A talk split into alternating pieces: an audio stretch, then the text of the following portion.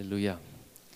Não me deixaram fazer outro óculos, porque se eu arrumasse o velho, eles saberiam que eu jamais ia comprar um novo. Então, me obrigaram a, a fazer um novo. Mas Rogério vai ler os textos, se necessário for. Eu louvo ao Senhor por porque Ele controla o encontro, sim. Ele vai trazendo ao nosso coração aquilo que Ele vai querendo falar conosco. E quando fizemos a leitura de Efésios, é tão precioso que lemos ali que aprove a Deus de fazer convergir em Cristo todas as coisas na plenitude dos tempos. Todas as coisas vão convergir para Jesus. Só quem tem olhos espirituais pode ver isso, né? Porque se olhamos ao nosso redor, esse mundo parece que Jesus está esquecido. Mas ele continua lá. No reino, ele é o rei, ele é o Rei das Nações. E tem um texto que nós conhecemos muito, até cantamos um cântico que está em Romanos 11, porque dele, por meio dele e para ele são todas as coisas. A ele, pois, a glória eternamente. Amém. Aliás, eu queria que tu lesse esse texto, Rogério, todo do versículo 33 ao 36 de Romanos 11. Ó profundidade da riqueza, tanto da sabedoria como do conhecimento de Deus. Quão insondáveis são os seus juízos e quão inescrutáveis os seus caminhos. Quem, pois, conheceu a mente do Senhor? Ou quem foi o seu conselheiro? Ou quem primeiro deu a ele para que ele venha a ser restituído? Porque dele e por meio dele e para ele são todas as coisas. A ele, pois, a glória eternamente. Amém. Amém. São insondáveis os seus juízos. Insondável significa que não dá para sondar. São inescrutáveis os seus caminhos. Inescrutável significa que não tem como averiguar.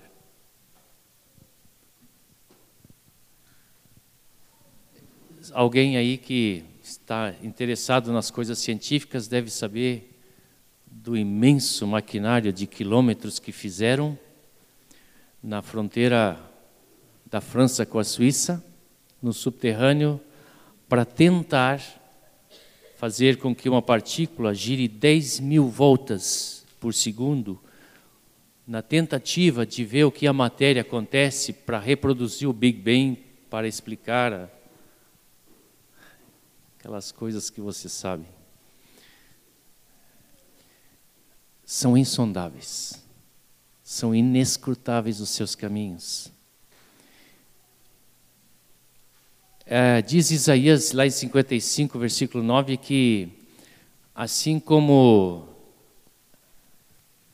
é diferença, a diferença do, do, da medida do, da terra para o céu, essa é a diferença dos nossos pensamentos e dos pensamentos deles, dele, do Senhor.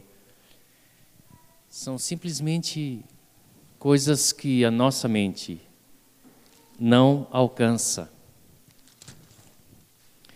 Então,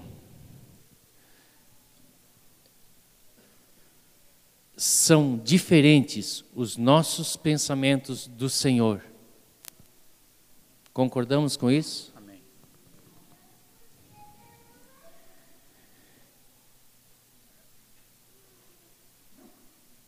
É por isso que as coisas que são para Ele têm que vir dele.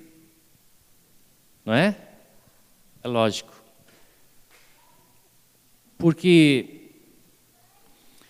se queremos agradá-lo, precisamos conhecer o que agrada o Senhor.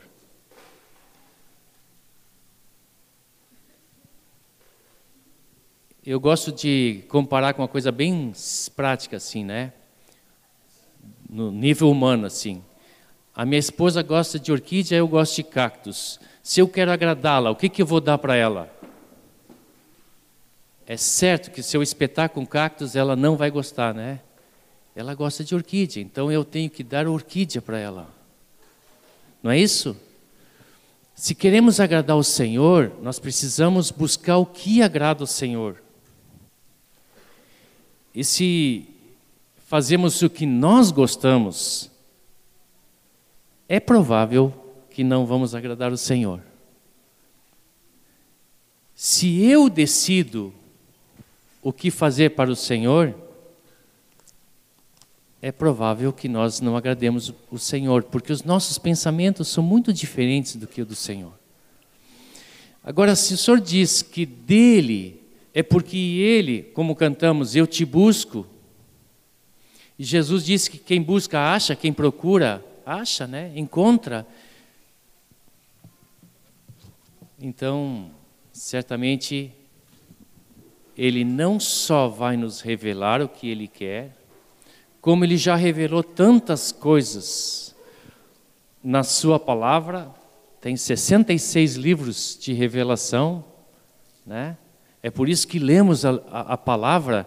Nós lemos a palavra não para saber como o que está escrito num livro, como tem muitos livros por aí, não. É porque cremos que ali estão revelados os princípios de Deus então, como nós queremos agradá-lo, então nós buscamos aquilo que agrada a Deus.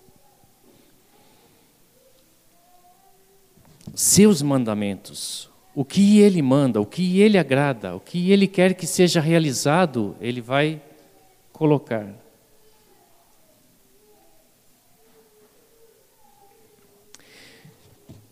Vocês que estão lendo 1 João, temos lido, os jovens ainda vão continuar lendo até o retiro e depois do retiro. Ali tem uma coisa interessante, diz ali no versículo 22 do capítulo 3, que diz assim: aquilo que pedimos dele, nós recebemos. Porque guardamos os seus mandamentos e fazemos diante dele o que lhe é agradável.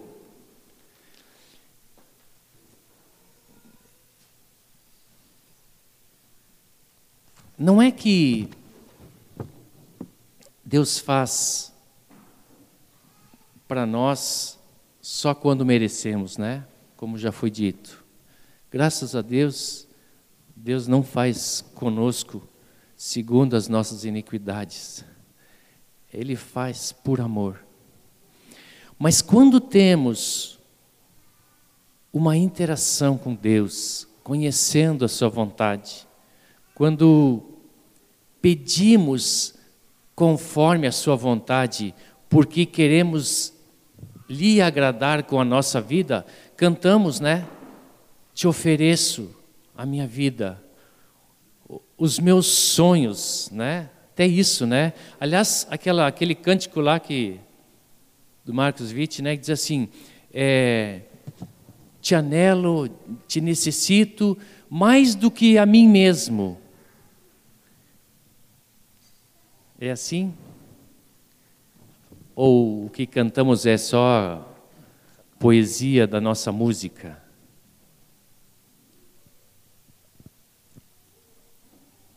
Às vezes eu fico com medo de ser um, um mentiroso cantando, né? Um belo cantor e um belo mentiroso. Mas o Senhor, nos faz participantes. Ele nos criou a sua imagem para que nós pudéssemos compartilhar com Ele de todo o reino de Deus. Esse foi o, o propósito de Ele nos ter criado para Ele, para que nós façamos junto com Ele toda a obra. Eu sempre penso assim: Deus é o mais capaz de fazer tudo perfeito. Eu acho que se eu fosse Deus, eu tirava todos nós fora, e fazia tudo sozinho. Porque ia sair certo, né? Mas ele não quis isso. Ele quis todos nós incluídos na obra dele. Ele quis uma família. É, outro dia, conversando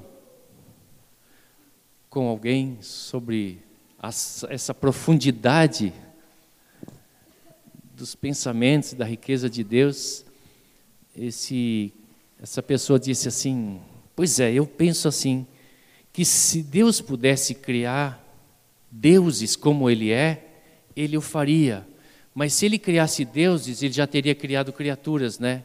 Porque deuses existem, eles são eternos. Essa é a característica de Deus, ser eterno. Então Ele não é criado, Ele já existe. Agora, nós somos criados, então somos criaturas, mas Deus nos criou para que pudéssemos ser como Ele. E é por isso que Ele coloca em nós o seu Espírito, para que possamos viver a vida dele. Por isso é que vem dele e é por meio dele. O Espírito em nós é que opera esse meio, nos capacita para fazermos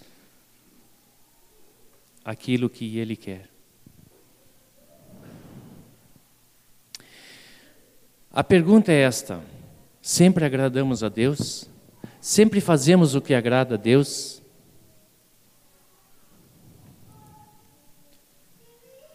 Essa é a nossa pergunta que infelizmente temos que dizer não. Mas é tão simples, é só fazer o que Ele manda e que nós agradamos a Deus. E por que não fazemos? Porque está em nós o querer.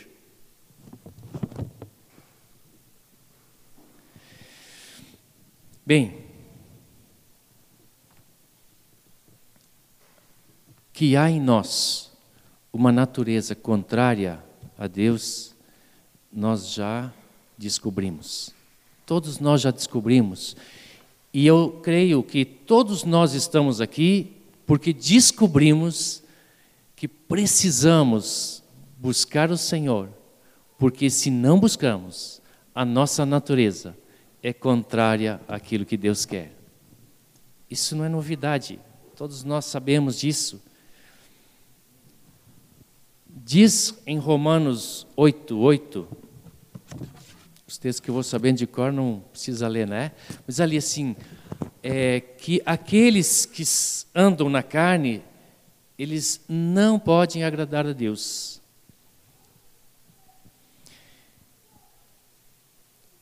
Claro que eu não, eu não estou aqui para falar sobre o conceito de carne, né?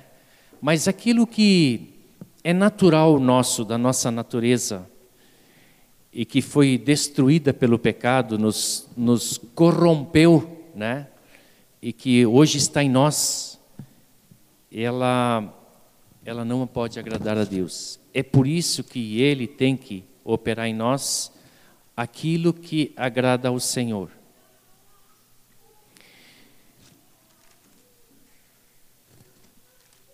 Gosto muito de ver a história de Nicodemos com Jesus.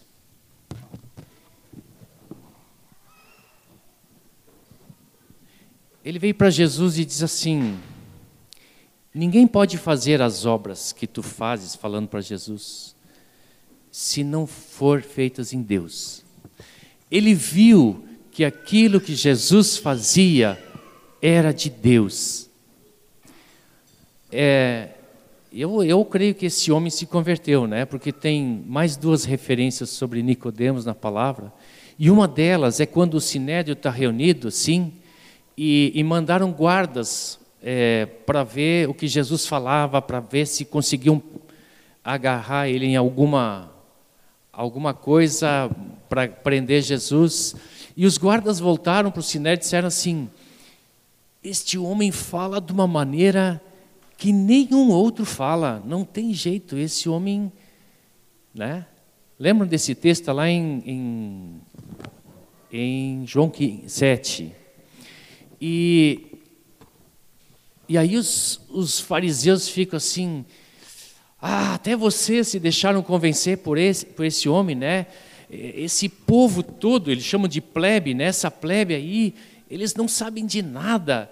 É, aí, aí eles fizeram uma pergunta assim: por acaso vocês já viram algum fariseu eh, se, com, se converter a esse Jesus? E aí se levanta Nicodemos. E diz assim: Será que nós podemos julgar um homem sem saber o que ele fez? Porque ele viu nas obras de Jesus de que eram obras de Deus. Mas se alguém não nascer de novo, ele fala para Nicodemos, se não nascer do alto, não nascer de Deus, se não for vida do Espírito, não pode ver esse reino. Nós só podemos, é lógico, fazer estas obras de Deus, fazer a vontade de Deus, se for por meio dele. O mundo natural não pode fazer as obras de Deus.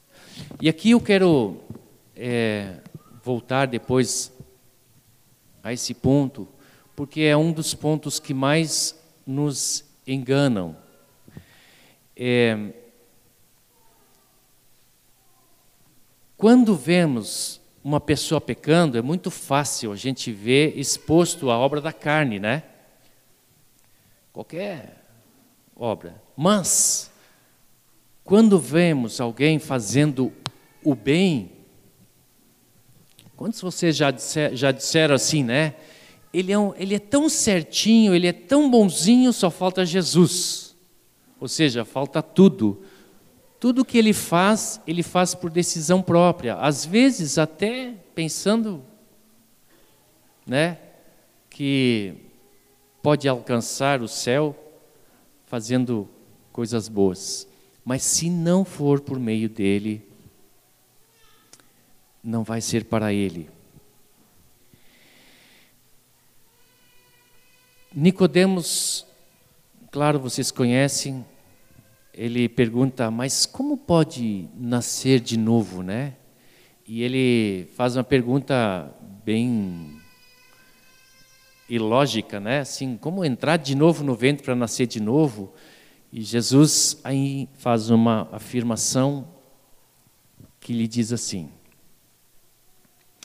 O que é carne é carne. E o que é espírito é espírito.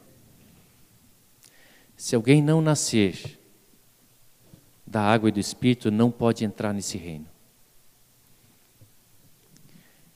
Nascer da água e do espírito significam duas coisas.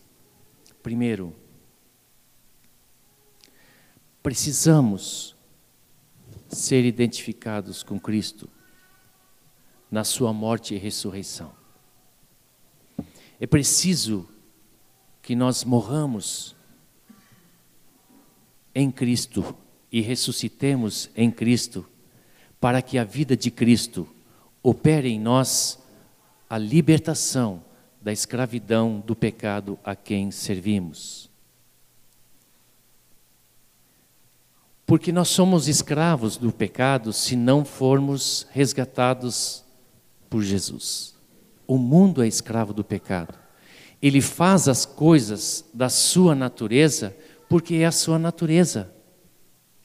É preciso que uma operação sobrenatural opere essa libertação da escravidão. E em Cristo, que morreu por nós e ressuscitou por nós, é que temos a vida deste novo homem. Diz Efésios 2, se continuássemos a leitura, sim.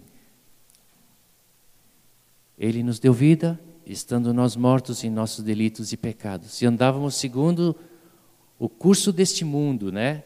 Segundo o príncipe da, deste mundo, fazendo a vontade do, dos pensamentos e seguindo as paixões naturais, não é isso? Então estamos mortos sem Cristo. Agora em Cristo, nascendo em Cristo, pelo batismo sendo inseridos na morte e ressurreição de Jesus, agora nós temos recebemos o Espírito para que ele nos conduza a essa verdade e opere em nós a vida de Deus. Agora, se Jesus disse que o que é carne é carne, a minha pergunta para vocês: até quando é carne? Todos nós somos nascidos da carne? Sim. E até quando vamos ser carne? Até quando? Quando estivermos nesse corpo, vamos ser carne. O que significa isso? Na vinda de Jesus, nós vamos ser transformados. O nosso corpo vai ser glorificado. Quem já passou por libertação vai saber que o espírito e a alma e o corpo, que são os três elementos que nos formam, né?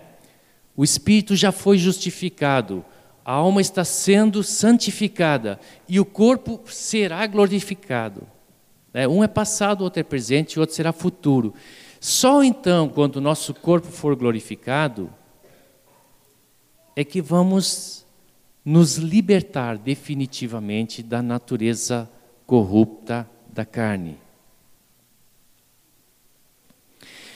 Hoje, ela está inerente em nós. E ela continua em nós. Nós nos convertemos, Jesus não matou nossa carne. A vida no espírito, ela não extingue a carne.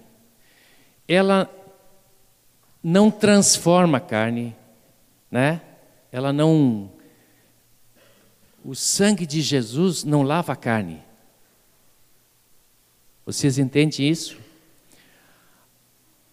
Agora, que importância tem isso?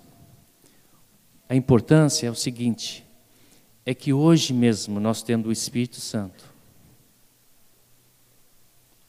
o Espírito Santo não nos impede de agirmos pela carne. Vocês sabiam disso porque vocês já experimentaram isso, né? Todos nós já experimentamos isso. Quantas vezes alguém diz assim: Eu desci da cruz? Né? Estava crucificado com Cristo, só que eu desci da cruz. Depois teve que voltar para a cruz, né? Fazer mais um furinho nas mãos. É porque nós acabamos não sendo guiados pelo Espírito. Nós fomos, nós nos deixamos guiar pela carne. Então, há uma possibilidade de, do jeito que nós estamos, mesmo sendo identificados em Cristo, não sendo mais escravos do pecado e tendo o Espírito para nos guiar a toda a verdade, mesmo assim nós podemos fazer coisas que não agradam a Deus. Para que vocês saibam, tem uma listinha lá em Gálatas 5 que é a vitrine do açougueiro. Toda a carne está lá, todas as obras da carne estão lá. E diz assim: as obras da carne, né? São prostituição, impureza, lascívia, idolatria, feitiçaria, inimizade, porfias, ciúmes, iras, discórdias, dissensões, facções, invejas, bebedices, glutonarias e coisas semelhantes a essas eu leio essa listinha, ela é feia, né? Mas eu quero dizer para vocês que a carne é apaixonada por essa listinha. E se nós não nos cuidarmos, ela pode nos levar a qualquer uma dessas obras. Basta que nós nos deixemos guiar pelas paixões da carne. Vocês já viram grandes homens de Deus, se é que eles podem ser grandes, né? Caírem em alguma algum desses pecados, algumas dessas obras, por deixarem se levar pela paixão carnal. Não viram? É porque ela está lá. Agora, Romanos nos, nos diz para que nós mortifiquemos os feitos da carne, não é isso? Ou seja, fazer morrer. O morrer aqui não significa que é matar a carne. Porque enquanto estivermos no corpo, ela vai estar vivo. Mas podemos mortificar a tal ponto que ele fique sem atuação. Quando diz ali naquele texto de 1 João, que nós já lemos, acho que é capítulo 3, para isto Cristo se revelou para destruir as obras de Satanás. Ele está dizendo, a gente às vezes pensa, né? Eu quando lia a primeira vez esse texto, pensava assim, bom, Jesus veio para destruir as obras de Satanás, não depende de mim, tá? É, depende de Jesus destruir as obras de Satanás. Só que as obras de Satanás, elas são feitas por alguém.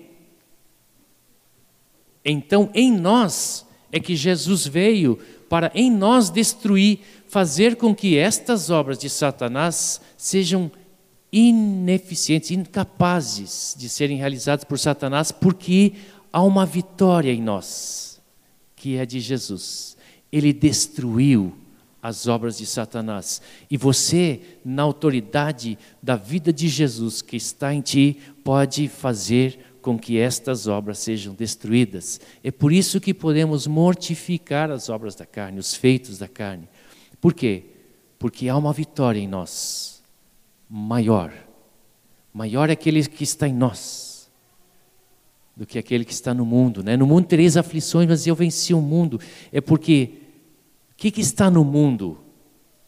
Quando, quando João diz assim, é, não ameis o mundo nem as coisas que há no mundo, quem ama o mundo, não, o, pai, o amor do Pai não está nele. Aí ele no versículo seguinte diz assim: O que são as coisas do mundo? O que, que é? Vocês lembram?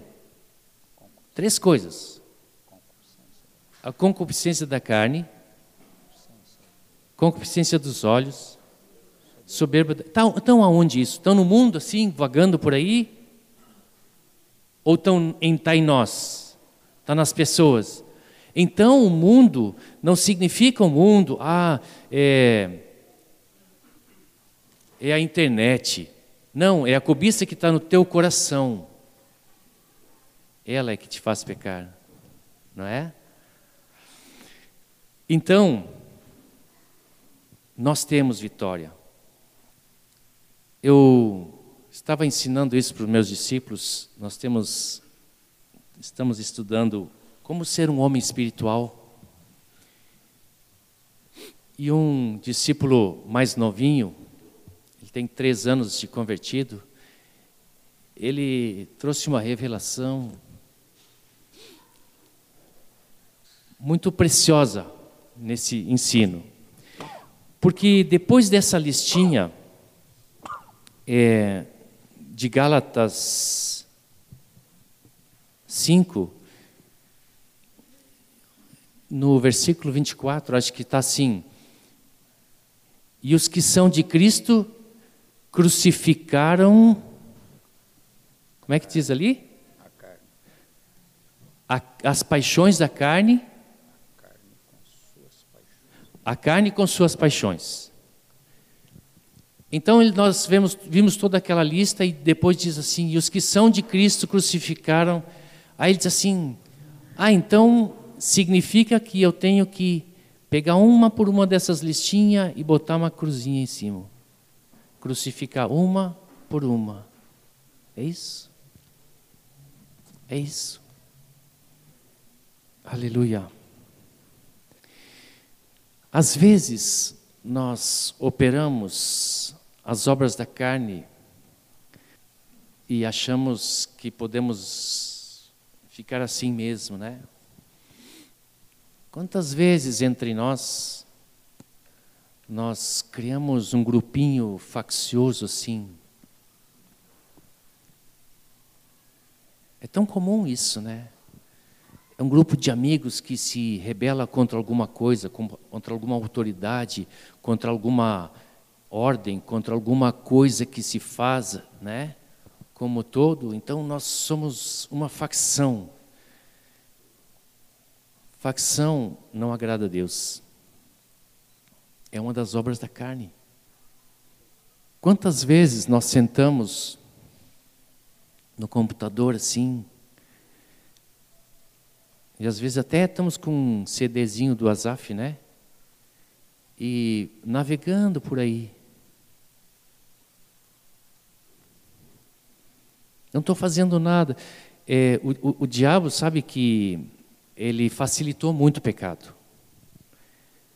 Antes a gente, para ter acesso à pornografia, tinha que ir numa, numa, numa revistaria né, é, especializada é, hoje já não é mais especializada, né, mas é, ou é especializada nesse assunto, e tu tinha que pagar, tu tinha que levar, tu tinha que levar escondido, tinha que não sei o quê, né? Hoje, tu baixa o dedo, quantos? Meio, um, dois milímetros assim, né? E tu já clica naquilo que tu quer ver. Como é fácil pecar hoje? Satisfazer as, a vontade da carne, não é?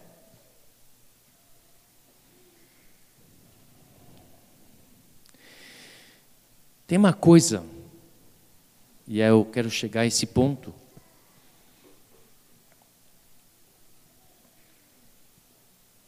Que está em 1 Coríntios 10, acho.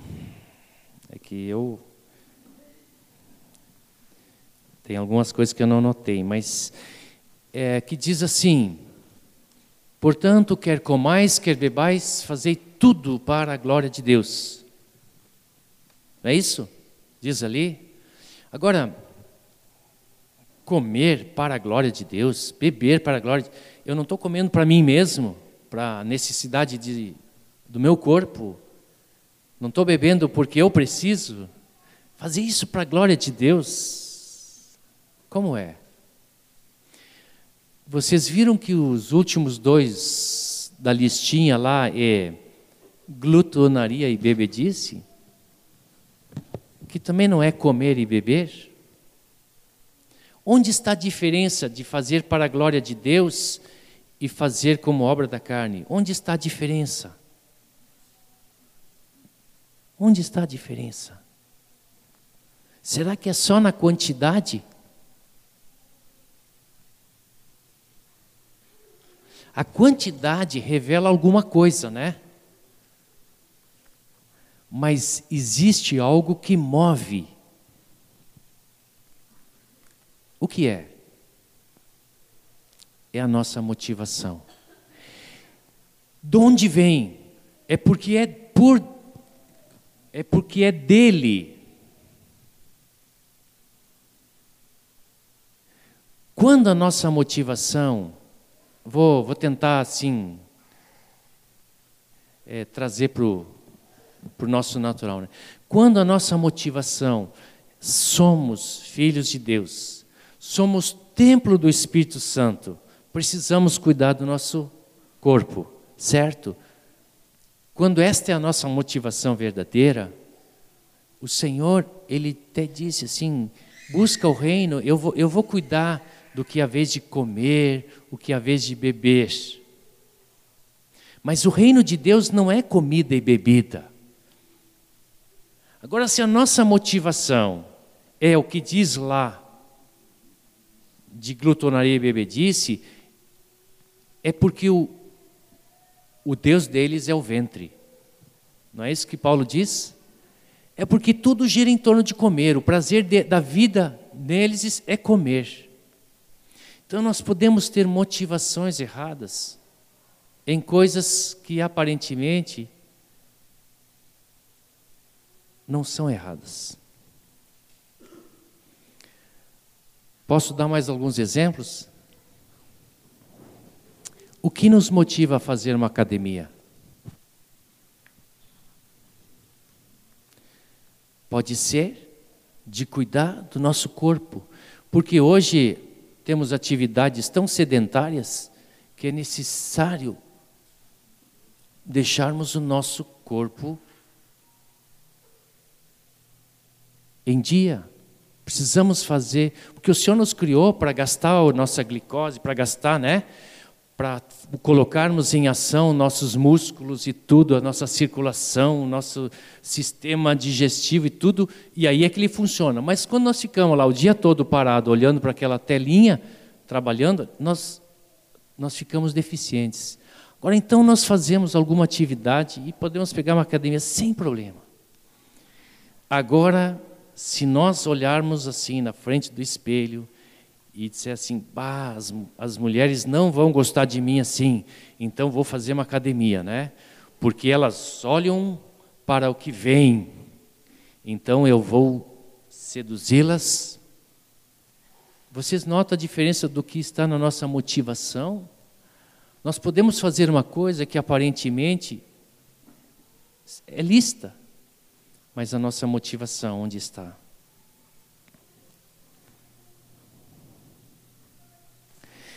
O que nos leva a fazer música, a estudar música, a praticar música? O que nos leva a fazer música? Às vezes a nossa alma gosta tanto que ela se envolve com a música, ela se perde na música, né? Ah, eu já vi jovem em retiro de adolescentes com, com um negocinho pendurado, em vez de ter comunhão, de ouvir, lá ouvindo música, porque a música era música, era o mais importante da vida dele. Ele queria música. Existe um período na, na, na, na adolescência, eu já digo isso para vocês, porque eu passei e eu, eu cuido dos adolescentes e eu vejo isso, que eles, eles eh, desculpe sim a expressão, eles se encantam com um tipo de música, né? E às vezes a gente não é o nosso tipo, né? Porque o nosso tipo já é uma geração passada dos pais, né? Sempre os nossos filhos são uma geração depois e eles vão ter uma geração depois que também eles não vão gostar da e eles precisam aprender. É hora de a gente ensinar como, os pa... como pais o que é preciso, né? E não é pelo tipo de música apenas. Não é, né?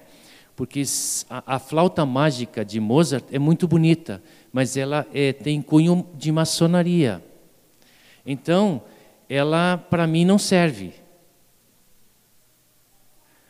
Né? Agora, então dizer assim, ah, toda música erudita, música boa, não é.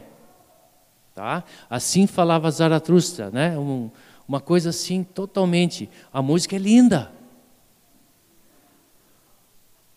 A origem e o conteúdo é diabólico.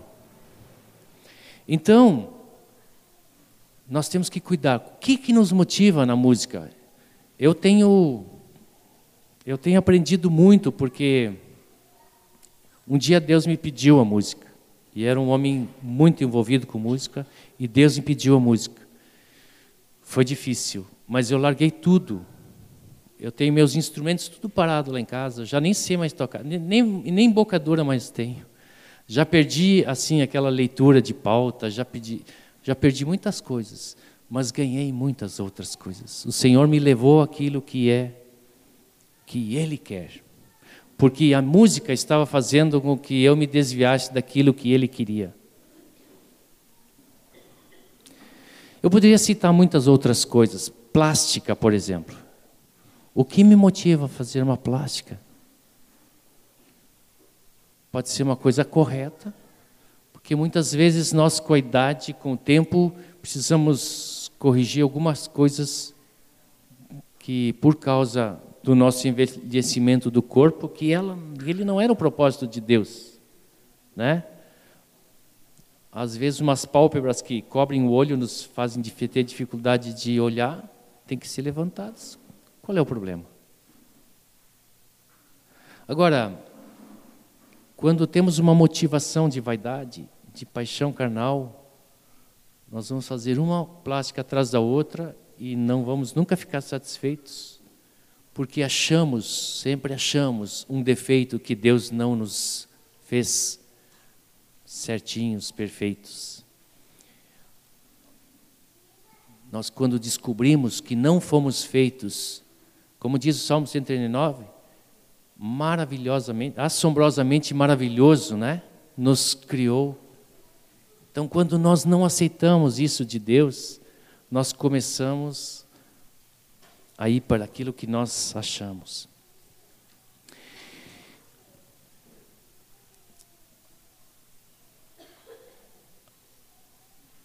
O fruto do Espírito, que segue a lista da carne, é uma lista linda. Né? Olhamos para ela quando lemos esse capítulo, primeiro nos arrepiamos com aquelas palavras horríveis, depois nos deleitamos com as palavras do fruto do Espírito. Amor, alegria, paz, benignidade, bondade, longanimidade. Que, que beleza, né? Só que tudo isso é impossível ser operado em nós se não for fruto do Espírito. Tem que, se por, tem que ser por meio dele.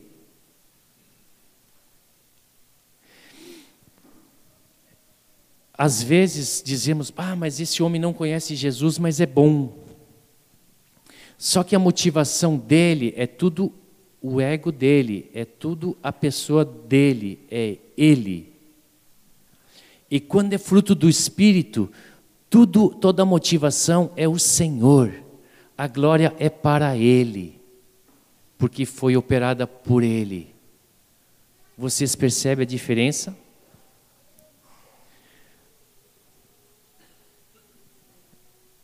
Essa, essa listinha da obra, da, do fruto do Espírito, se nós quisermos ver de fato e de verdade, é uma listinha difícil de realizar. Porque nós temos que sair fora e deixar que o Espírito esteja agindo. Porque a nossa longanimidade é curta. Não é? A nossa longanimidade seria curta-animidade, né? Porque nós não toleramos 70 vezes 7, que absurdo. Até onde? Mas o Senhor opera em nós algo que não é nosso, é dele. Andai no espírito e jamais satisfareis a concupiscência da carne. Está lá em Gálatas. Eu sempre pensava assim: será que isso é verdade? Porque diz assim: jamais, nunca. Se eu andar no Espírito, eu nunca vou fazer as obras da carne. Mas eu tenho o Espírito Santo, eu fui batizado no Espírito Santo, eu tenho expressão dos dons do Espírito. Como é que eu, às vezes, pratico as coisas da carne?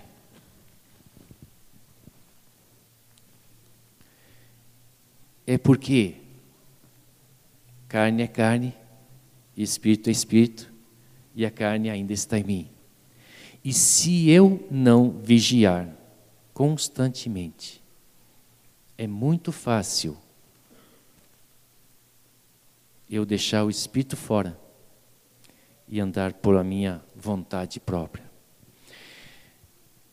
Aquele texto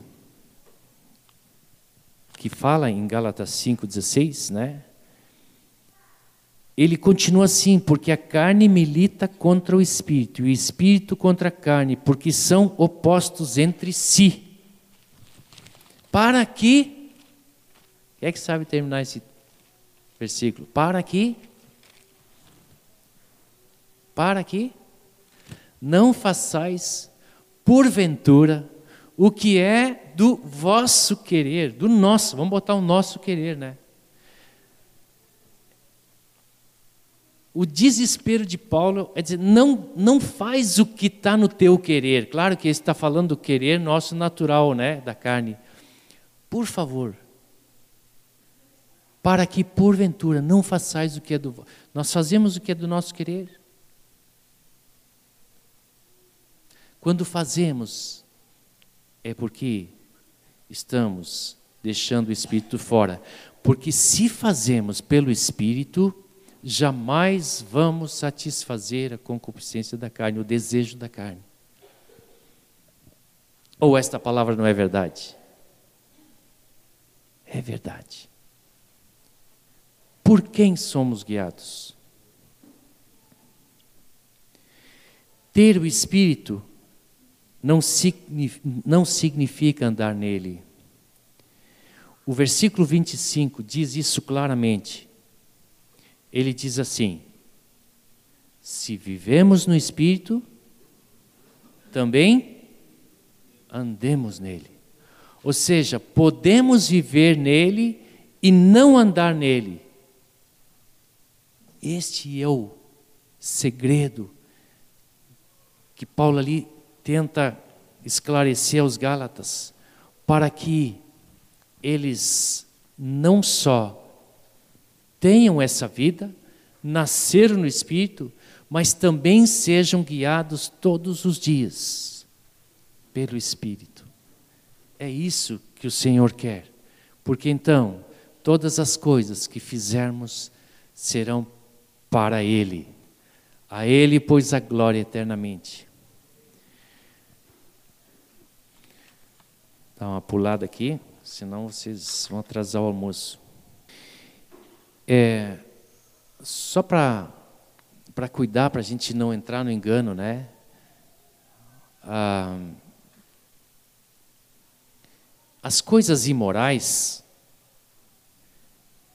elas no mundo mudam de valores. Às vezes elas eram imorais há 100 anos atrás, hoje já não são mais, né? Basta falar do adultério, da de tantas coisas, né?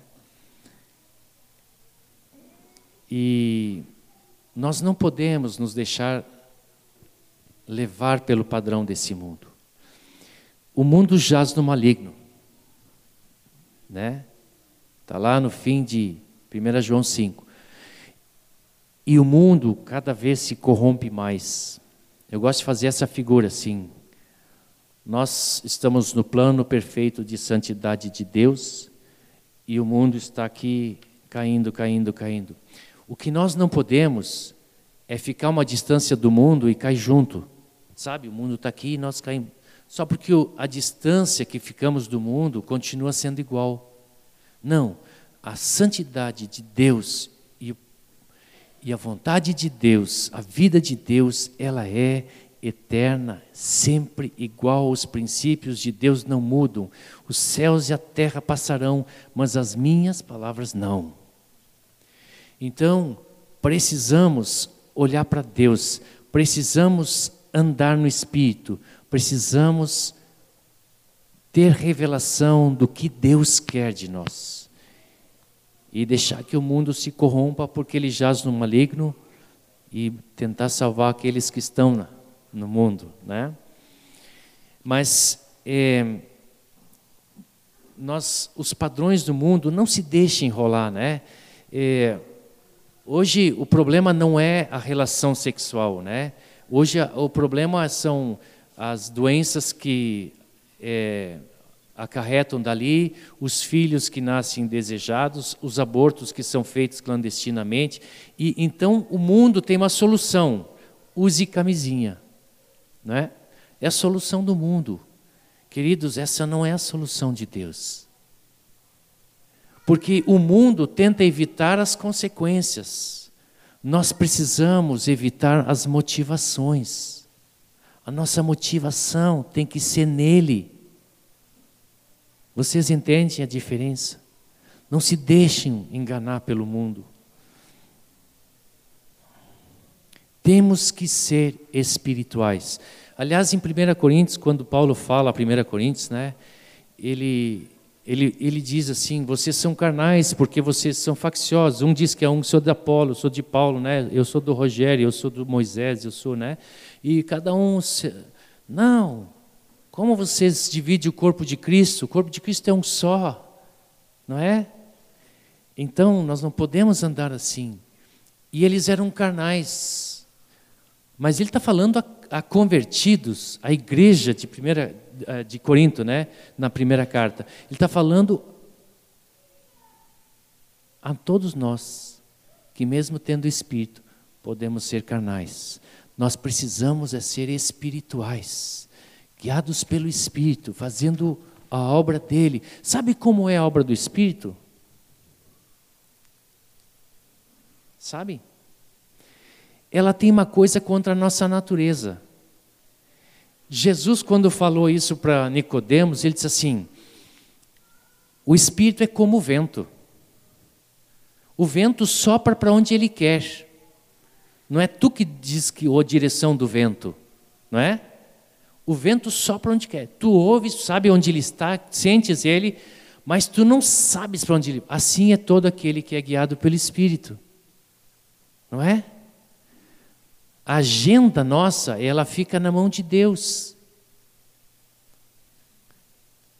E às vezes é uma coisa meio estranha assim, porque nos ligam às três da manhã pedindo socorro, né? E, e tu diz assim, não, amanhã às sete eu tenho que estar trabalhando, então eu não posso atender. O Senhor te acordou, te chamou e tu é guiado pela carne.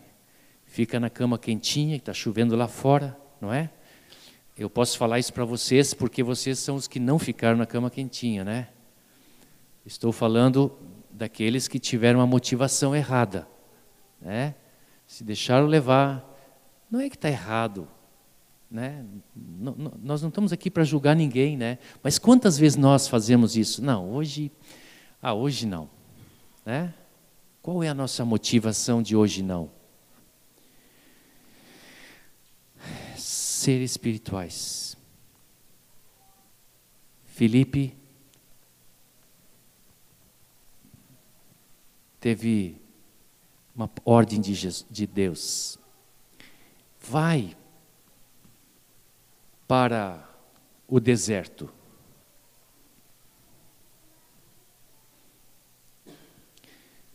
Ah, Senhor, deserto é onde não tem ninguém. Me manda para um lugar mais, onde tem mais gente, né? Eu no deserto, vou perder meu tempo lá, queimar minha. Não é assim? Seria O evangelho chegou na Etiópia por causa desse fato. Ou aquela palavrinha que o Espírito disse para Ananias, lá em Damasco: vai para a rua direita, ali tem um homem tal, e, e vai, porque o, o tal de Saulo, que está matando todos os cristãos, ele está ali e eu quero que tu vá até lá. Ele não disse o que era para fazer logo. O Ananias deu uma, deu uma tentativa, né? Como nós fazemos assim, Senhor, mas tu sabe quem é o Saulo que veio aqui para matar? Como é que, como é, né? Ele deu e, e, a, e a palavra de Deus foi repetida. Eu quero que tu vás, porque importa que esse Paulo saiba quanto, né? vai ter que sofrer por causa do meu nome. E aí ele foi, levantou-se e foi. Então é assim aquele que guia pelo Espírito. Jesus, nós poderíamos dar muitos exemplos, eu quero só dar um. Seus amigos, Maria e Marta, mandaram dizer que o seu irmão estava muito doente e eram amigos de Jesus. Jesus, quando passava por Betânia, ficava na casa deles. E aí, por amizade, o que nós faríamos? Que eu e você faríamos? Se um amigo nosso estava muito doente e não era muito longe, nós não sairíamos correndo. Mas Jesus era guiado pelo Espírito. Ele disse: Eu nada faço de mim mesmo. E demorou-se mais dois dias, porque ele já sabia que o Lázaro morreria, e ele já sabia que ele ressuscitaria. E isto é que dá glória eternamente ao Senhor. É fazer não o que nós fazemos com ímpeto pelo nosso sentimento, mas fazer guiados pelo Espírito. Eu estou falando isso porque eu estou querendo ser um homem espiritual. Estou compartilhando com vocês porque talvez vocês, algum de vocês também gostaria de ser um homem espiritual. O pendor da carne leva para a morte. O pendor do espírito para a vida. Tudo que o espírito nos levar a fazer vai ser vida. Paulo e Silas tinham planejado toda a sua viagem direitinho. De tal lugar, nós vamos para tal lugar, vamos para tal lugar. E de repente entra o Espírito Santo. Não é que ele entra, ele já estava lá, né? Mas ele entra com uma ordem contrária. E ele e ele diz, eu não estou com o texto aqui, mas ele na primeira cidade ele impede que eles vão. E eles vão tentando e parece que tranca tudo assim. E aí então eles Paulo tem um sonho. Depois de essas coisas acontecerem, Paulo tem um sonho, ver aquele homem da Macedônia e dizer: "Vem e ajuda-nos". E Paulo e Silas entenderam claramente que era o que o Espírito queria deles. E eles imediatamente mudaram todo, riscaram aquele plano de viagem deles e fizeram a rota do Espírito, porque eram homens guiados pelo Espírito. Só que sabe o que aconteceu? Eles chegaram na primeira cidade de Macedônia, da Macedônia, a cidade mais importante, qual é? Éfeso. E chegaram em Éfeso e se criou maior rebuliço, porque eles foram pegos, eles foram açoitados, foram colocados no tronco na prisão. E aí, se nós estivéssemos no lugar deles, diríamos: viu como é roubada aí pelo Espírito Santo? Tivemos uma visão, fomos impedidos de continuar a viagem numa direção. Agora chegamos em F, em eu estou trocando a cidade. Não, é Filipos. Não é Éfeso é Filipos. Obrigado pela correção. É Filipos. E eles estão ali na, na prisão, olhando o sangue das costas, né? Agora, quem é espiritual, ele tem convicção do que o Espírito conduziu eles a fazer. E eles sabem com clareza de que aquilo vai gerar vida, não é? E eles ali trancados no tronco, pegaram um tecladinho, um violão, uma caixa de som com retorno e começaram a cantar. Sabe que eu eu acho que não deviam ser uma música muito bonita. Você já viu o salmo judaico sendo cantado? Acho que você ouviria um e não gostaria de ouvir o segundo. Porque é uma música. Mas ao Senhor agradou. Agradou tanto que ele se manifestou naquele lugar ele deu uma mexida, tremeu tudo. E como diz a Edmeia, tremeu tudo e não caiu nada, né? Porque ficou tudo intacto, só os portões e as correntes caíram. Vocês, é uma coisa espiritual, não tem como dizer isso, né? Vocês percebem? E começou a gerar vida. O carcereiro de Filipe se converteu, toda a sua casa. E o evangelho entrou naquela cidade. Hoje temos a carta de Filipenses para aquela cidade, para aquela igreja. Está disposto a ser guiado pelo Espírito? Botamos, né, nos nossos carros tudo posso naquele que me fortalece. Posso andar 120 sem que o pardal me pegue. Posso ultrapassar no lugar perigoso, estacionar no lugar proibido, posso fazer tudo.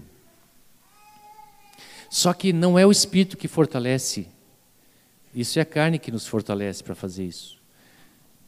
Naquele que me fortalece são outras obras. Esse Senhor que nos conduz, Ele sempre nos conduz em triunfo. Sabe o que é preciso para ser um homem espiritual? Para sermos guiados pelo Espírito, é preciso vigiar constantemente. Porque tem algo na nossa natureza que, se você der uma brecha, ela se levanta. Você tem a vitória, mas se você dormir no ponto, você vai ser enganado pela carne, porque o nosso coração é corrupto. Não se fie nele, vá pelo Espírito. É preciso orar. Ah, Ótica, de novo, é, a oração significa que eu não dependo daquilo que eu sei, daquilo que eu tenho experiência e daquilo que eu acho que eu devo fazer. A oração é a minha dependência de um Deus que tem um pensamento infinitamente maior, cujos juízos são sem alcance para nós, cujos caminhos são sem entendimento para nós. Este é o Senhor.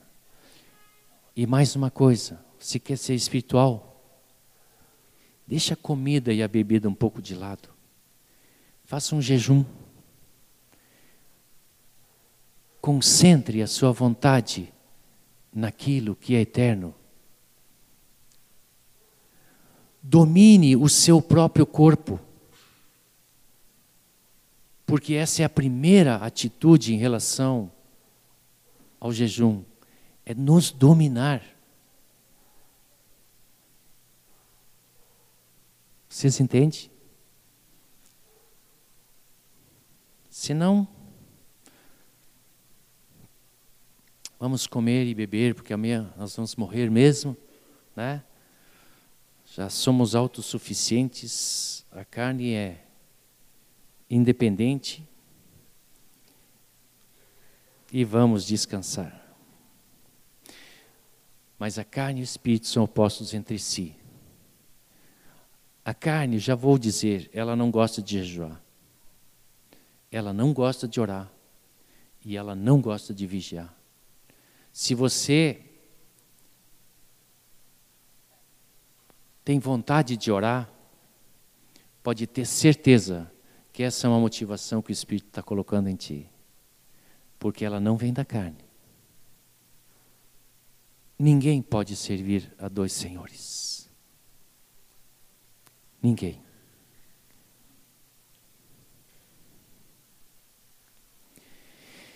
Eu queria, para terminar, que o Rogério lesse para mim. Podemos ler juntos. Filipenses 3. Do versículo 3 em diante, 3 a 11. Circuncisão, nós que adoramos a Deus no Espírito e nos gloriamos em Cristo Jesus e não confiamos na carne Bem que eu poderia confiar também na carne. Se qualquer outro pensa que pode confiar na carne, Eu ainda mais, circuncidado ao oitavo dia, da linhagem de Israel, da tribo de Benjamim, hebreu de hebreus, quanto à lei fariseu, quanto ao zelo perseguidor da igreja, quanto à justiça que há na lei irrepreensível, mas o que para mim era lucro, isso considerei perda por causa de Cristo. Sim, deveras considero tudo como perda por causa da sublimidade do conhecimento de Cristo Jesus, meu Senhor, por amor do qual perdi todas as coisas e as considero como refúgio para ganhar a Cristo e ser achado nele, não tendo justiça própria que procede de lei, senão a que é mediante a fé em Cristo, a justiça que procede de Deus, baseada na fé, para o conhecer e o poder da sua ressurreição e a comunhão dos seus sofrimentos, conformando-me com ele na sua morte, para que de algum modo alcançar a ressurreição dentre os mortos. Aleluia. Ele faz uma alusão à circuncisão, que é circuncidar da carne. Ele faz uma alusão à fé. Queremos agradar a Deus, sem fé é impossível agradar a Deus. Precisamos andar pela fé, no Espírito. É pela fé. É o que nós não vemos, como o vento, mas é o Espírito que nos leva. Para que dele, por meio dele e para ele, sejam todas as coisas que fizermos, todas as expressões da nossa vida, sejam assim. E quando o Senhor vier, nós não construímos um reino nessa terra. Nós estamos esperando o nosso lar eterno. Nós não vamos deixar nossa casa, né, Timóteo? Nós vamos para casa. Timóteo está construindo a sua casa, por isso que, né? Nós, quando o Senhor vier nos buscar, nós não vamos deixar nossa casa, nós vamos é para casa. Essa é a, é a grande, é o grande finale e vamos estar livres da natureza carnal. Vamos ficar em pé. Obrigado, Senhor. Obrigado por teu Espírito em nós que opera a tua vontade, que nos faz desfrutar da vida do teu reino e nos dá uma dimensão eterna da vida contigo. Obrigado, Senhor, porque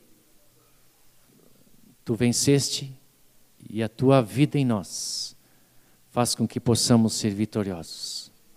Queremos ser santos como tu és santos, santo, e fazer as obras que te agradam, oferecer nossos membros, Senhor, para te glorificar, oferecer, oferecer nossa vida para que tu faças a tua obra.